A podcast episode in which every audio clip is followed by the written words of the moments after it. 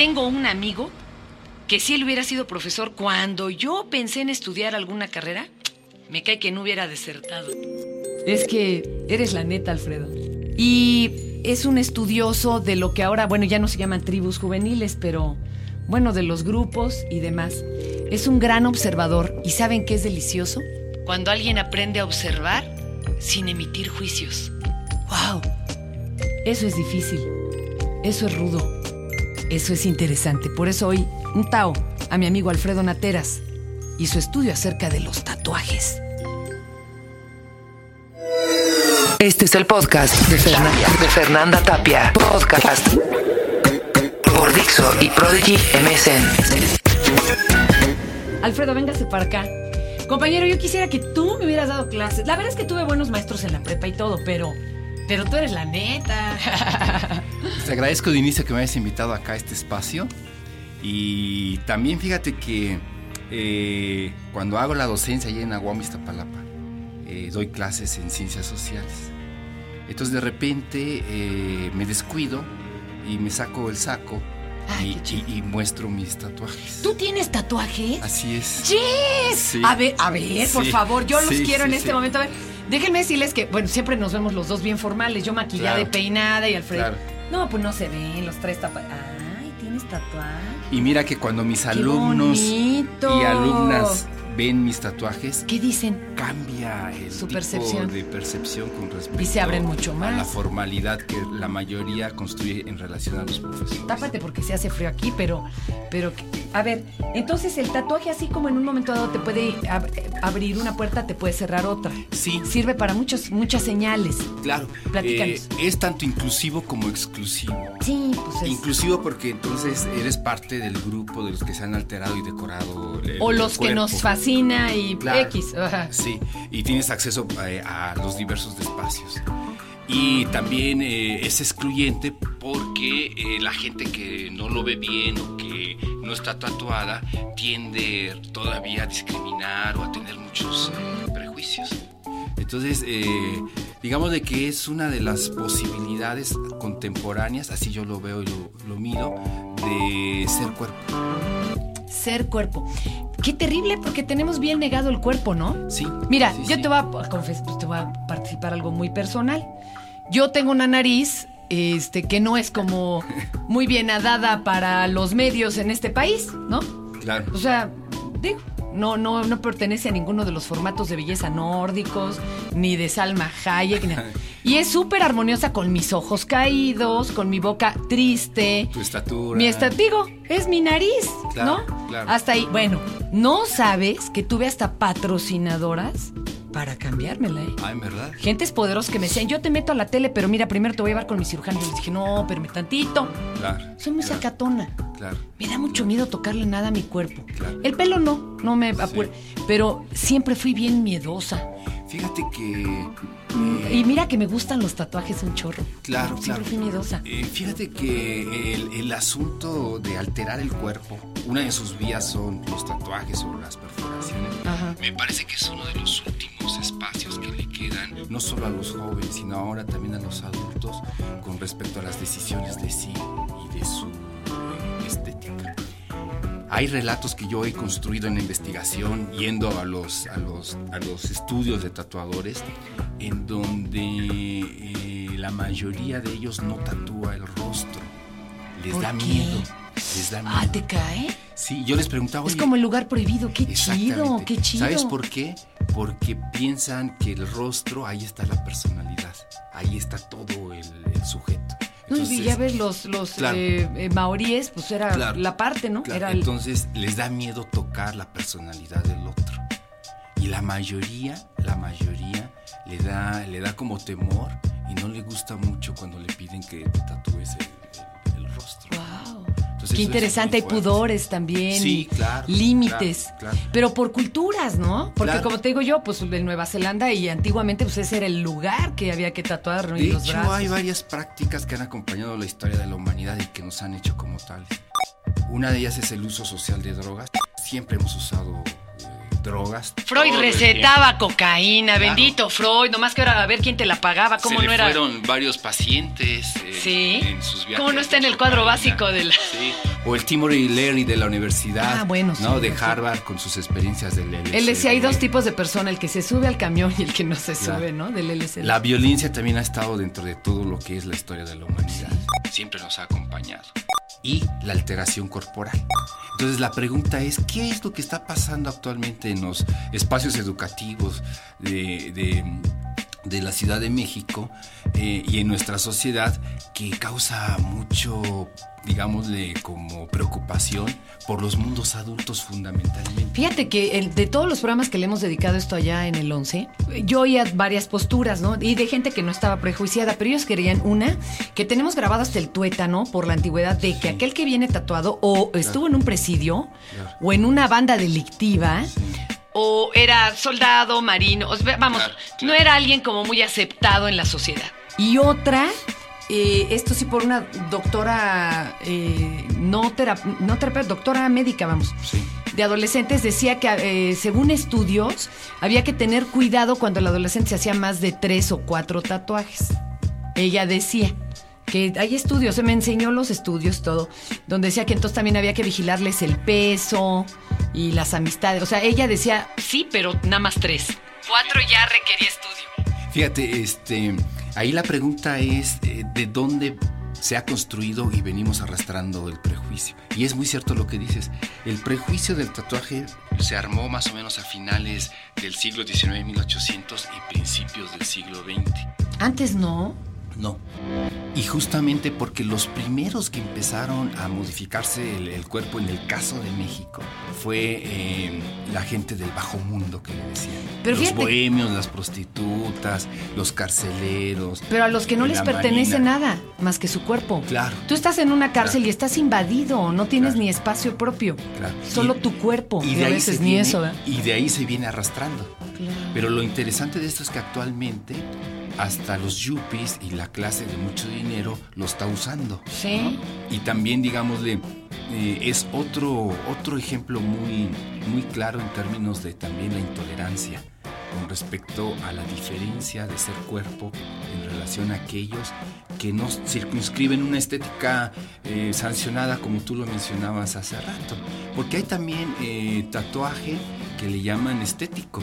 Es el tatuaje permanente. Ah, claro, sí, la delineada del ojo, Sí, de la ceja. claro. Bueno, oye, pero en el victorianismo se tatuaban hasta las chapas. O sea, Sí. las chapitas, se valían, ¿no? Sí, sí, sí, sí, sí. Entonces yo creo que aquí tiene que ver mucho con que el valor es simbólico, o sea, lo que representa para la mayoría de los jóvenes alterarse el cuerpo a través de los tatuajes es lo que creo que molesta a la mayoría de los adultos. ¿Qué representa actualmente este estudio que tienes tú hecho maravillosamente? Te cae, ¿verdad? Sí. Alfredo Nateras, Artistas de la Piel y Decoración Corporal en Jóvenes, eh, editado por Ríos de Tinta. Sí, sí. ¿Dónde sí. conseguimos este libro? Mira, ese libro ya está en las librerías. Está del padrísimo, país. además, déjame decirte. Sí, fíjate que le, le dieron mucha atención a la cuestión visual. Pues sí, porque era básica. Claro, claro, Oye, pero a ver, claro. de lo que tú investigaste, wow, esta chica es simpaticísima. Sí, ¿no? sí, sí. Es, a mí me dice una hija que se va a hacer un piercing en la lengua y yo no le digo que no, nomás digo, ¿y para qué lo quiere en la lengua ahorita, verdad? Ay, al rato te explico. Exacto, wow, qué nervios. Oye, pero, pero eso, ellos en toda esta investigación que hiciste, ¿qué están tratando de decir? Mira. De eh, una vez ya para los papás que tienen ahorita hijo aborrecente y nos oyen, o para los yuppies y los no yuppies que nos oyen y se han Sí, sí, tatuado. sí. Mira, lo que, lo que yo encontré es que la mayoría de los jóvenes, tanto hombres como mujeres, están como demasiado preocupados de que sus papás se preocupen demasiado Ah. en relación a, a la alteración del cuerpo. Y cuando yo me acerqué incluso a, a entrevistar a algunos papás, ciertamente tienen una serie de prejuicios terrible, terrible, terrible. Están demasiado desinformados. Entonces yo Sí, sí, creo, yo sí creo que una parte de estos jóvenes lo hace como una forma de diferenciarse De sus papás. de los mundos Para adultos. empezar. pues Porque sí. la mayoría de los chavos, hombres o mujeres, lo menos que se quieren parecer son a sus papás y a Entonces, sus mamás ojo. como cuestión identitaria. Papás que nos oyen, lo, lo peor que, si ustedes no quieren un tatuaje en sus Claro. hijos, lo peor que pueden hacer es negarse porque seguro. Entonces mejor infórmense. Claro, claro. Dos, ¿algún otro mensaje que estén mandando? Mira, eh, yo creo que también es eh, la cuestión de que el cuerpo es, en términos de que es el, de los pocos espacios que les queda a ellos, también tiene que ver con eh, todo lo confuso que, que hay, ¿no? En términos sociales y culturales. Entonces, se imprimen experiencias en la piel Ay, que son fortísimas. ¿no? Uno puede armar casi las historias de vida de los chavos tratando de preguntarle Sí, cómo es que aparecieron sus tatuajes. Tatuajes, claro. Hay amores, hay desamores, Claro. hay situaciones. Pregúntenle a Pamela Anderson que de Tommy le tuve que cambiar a Mommy. ¿verdad? Traía Hay- ya a su mamá. Hay situaciones de, la, de, de vivencias y experiencias con, con, eh, con, eh, drogas eh, significativas, fuertes. Hay experiencias también de la paternidad. Esto es bien interesante. Sí, yo he visto cha- una chava, por ejemplo, traía un- deliciosamente tatuado. Era una foto. Retratos. El retrato del bebé. del bebé. Porque en alguna circunstancia ya se separaron los chavos, entonces no la pueden ver a la hija o al hijo y entonces es tan fuerte el asunto que se lo tienen que imprimir en la piel como una forma de restituir el hecho de que no lo pueden ver o convivir con Oye, pero si ya había boleros que decían traigo el amor a flor de piel. Claro, ¿No? sí, ¿A poco claro, no? Claro, o te traigo tatuada en el alma. Exacto. sí, sí. Entonces yo creo que es una práctica cultural que hay que entenderla. ¿Tú que tú que te tatuaste? A ver, yo te lo pregunto a ti. ¿Eres alguien antes y después de los tatuajes? Yo creo que sí. Eh, yo me tatué eh, un poco eh, porque yo estaba haciendo mi tesis de maestría sobre alteración y decoración de los cuerpos en jóvenes mexicanos. Yo tenía muchos relatos de chavos sobre el cuerpo y el dolor. Literalmente yo no entendía Lo que estabas lo que estudiando, estaba estudiando. Entonces tomé una decisión muy fuerte que, que este, preocupó demasiado a mi comité de tesis. Dije, me voy a tatuar. Cuando me tatuó, que además no fue una decisión fácil, entonces ¿A ti qué te detenía? empecé yo a escribir mi propia experiencia del dolor y lo que había sido mi transformación. Qué bonito. Alfredo. Qué bonito. Y eso entonces lo relaté en la tesis. Entonces, lo que- Aplausos. lo que puedo decir es que eh, me cambió el lugar. Volví a mis testimonios y ahora sí pude entender lo que los chavos me decían del dolor, del cuerpo y de los significados. A partir de ahí entonces yo le construí significados a mis, a mis tatuajes. Estaba yo tan, tan, tan, digamos, Lejano. lejano que yo me quería tatuar este, imágenes surrealistas, ¿no? que a mí me gustan mucho la, la- la cultura surrealista. Eh, y entonces voy con el tatuador, con el ruso, eh, y casi se ríe de mí. Y me Ah, sí, dice, que te dijo, no me dice, mames, "Oye, pinche Alfredo, sí". pues si son obras muy grandes, ¿cómo, cómo quieres hacerte Engorda 10 imagen?" kilos y te, Sí. te- te lo hago. Y, y entonces él me llevó a la cuestión como prehispánica, Que de es bien recuperar, recuperar. Y que además es reconocidísima por tatuadores de todo el mundo. Llegan a los especialistas como el ruso, Sí, de prehispánico, a otros países, ¡ay! hacía los shows y todo, y wow, ¿no? Y entonces, eh, platicando y conversando con él, yo ahí entendí. Estoy haciendo el tarot. O sea, ¿cómo Era una forma nueva de negarte, Sí, claro. Y más como, como también recuperar la parte de, de nuestros antepasados prehispánicos. Porque has de saber que mi sangre es un poco tarasca. Ah, qué Soy bonito. de familia. Entonces, Híjole, qué, qué interesante y este historia. libro lo- lo reconstruí con testimonios de los chavos y mi, mi intención es darles información a los chavos de lo que implica alterarse el cuerpo, pero a nivel social y cultural, que probablemente los pueden discriminar, que probablemente sus papás se van a más con ellos, de que vean que, que el cuerpo es un es un espacio importante, de que tienen derechos de no ser molestados y demás. Oye, pero esto es un manual, ¿eh? Porque por ejemplo, en la página 80 Sí. dice la logística y lo técnico para alterar y decorar los cuerpos. Sí. Y después que cuando te lo toques o lo enseñes, procura tener las manos limpias para evitar... O sea, es todo un manual. Sí, sí, sí, sí. Señores, esto es para que lo lean todos, el Ya. chavo, los papás, todos. Pues Es ya un- para bajar los miedos, Exacto, mano. exacto. Es un libro que lo armé eh, para los chavos, para que lo entiendan los papás y se relajen y tranquilicen los Está profesores. poca madre. Yo se lo voy a ir dando a Pedrito para cuando a mí mi hija me salga. Se- ya no sé qué sucede dentro de 10 te, te años, cuento pero. una anécdota. Yo tengo dos hijas. Mi hija Tamara de 11 años y Jimena de 6. ¿Y a poco ya se quieren tatuar, compadre? La Tamara que ya se quiere perforar. Ah, bueno, pero perforar no le veo yo ni mayor problema, pues. Y entonces, pero espérame, entonces agarra y me dice, papá, te aviso que ya me voy a ir a perforar. Y le digo, ah, sí, ¿qué te vas a perforar? Me dice, el ombligo. Le digo, vale, yo te llevo ahí con mis Sí, cuates, pues, para que sea limpio y que, Ahí con pues, el sí. Dani, con Ana Paula. Sí, sí. Ah, no, no, llévame con Ana Paula. Muy bien, digo, pues cuando quieras, si quieres, vamos este sábado. Se voltea y me dice, papá, ¿qué estás loco? Ay, ¿cómo ¿Por crees? qué? Le digo, ¿y por qué me dices eso? Pues si me estás diciendo ¿Que te quieres ir a perforar? Eh, deja que cumpla 18 años, ¿sí? Te lo dijo tu hija. sí.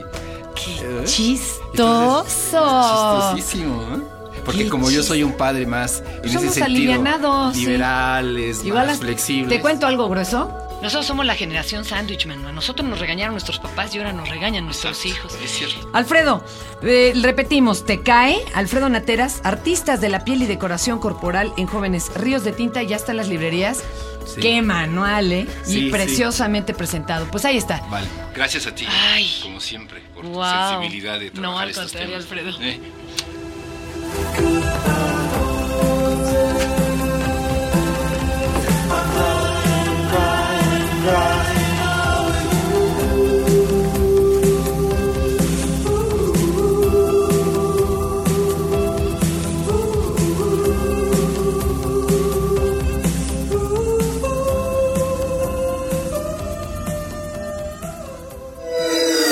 fue el podcast de, Fernan- de Fernanda Tapia. Podcast por Dixo y Prodigy MSN.